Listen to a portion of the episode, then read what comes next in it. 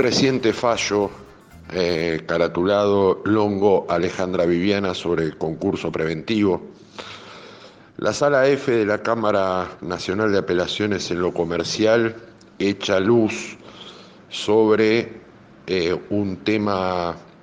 recurrente en la práctica de los concursos preventivos, como es la posibilidad de prórroga del periodo de exclusividad previsto en el artículo 43, que es aquel otorgado por la ley al deudor dentro del concurso para formular propuestas y lograr conformidades a fin de poder formar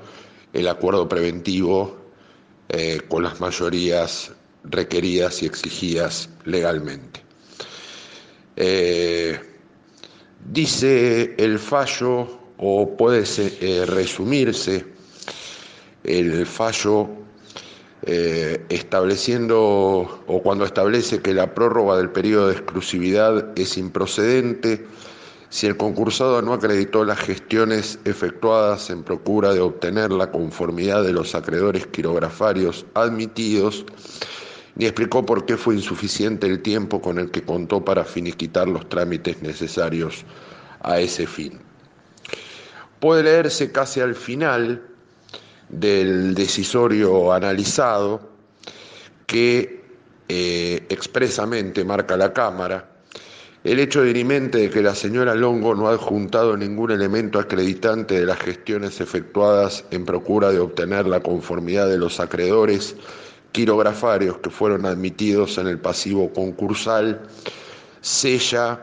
la suerte de su pretensión de prórroga, añadiendo luego que tampoco me dio explicación sobre las causas en cuya virtud no le fue suficiente el tiempo con que contó para finiquitar los trámites necesarios a tal fin. Creo eh, a todas luces que el fallo de la sala F, que eh, toma, como, eh, toma en consideración dictámenes de la Fiscalía, es expresamente y claramente adecuado a derecho. El artículo 43 de la ley 24522 establece un plazo de 90 días de que quede notificada la resolución de categorización de acreedores o dentro del mayor plazo que el juez determine en función al número de acreedores o categorías, eh, la extensión del periodo de exclusividad. Y claramente para disponerse de prórrogas, eh, estimo personalmente que debe haber causas justificadas al respecto, dado que si no incurriríamos en una dilación y en un dispendio jurisdiccional inútil en relación a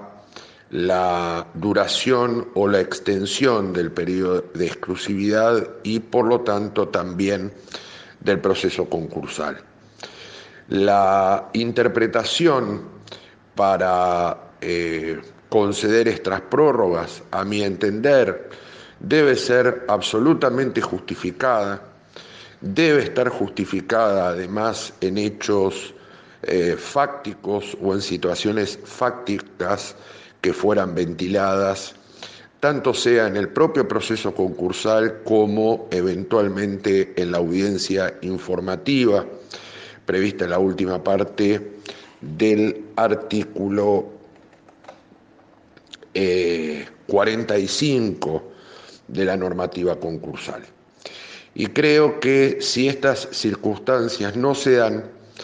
eh, acceder a un remedio eh, como este a una prórroga del periodo de exclusividad eh, es improcedente. Entiendo claramente que en este fallo se ventila además algunas cuestiones referentes a la exclusión de voto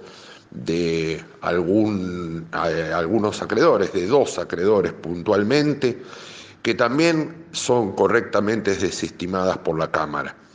Con lo cual, eh, creo que el decisorio echa luz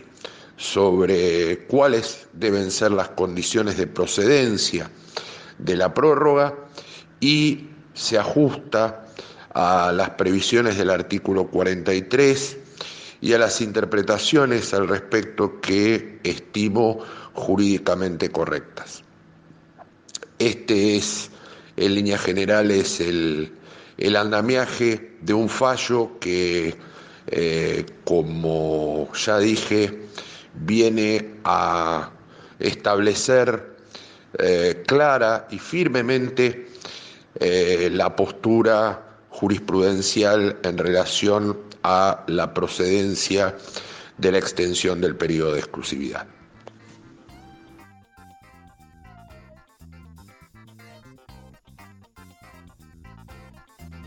Thank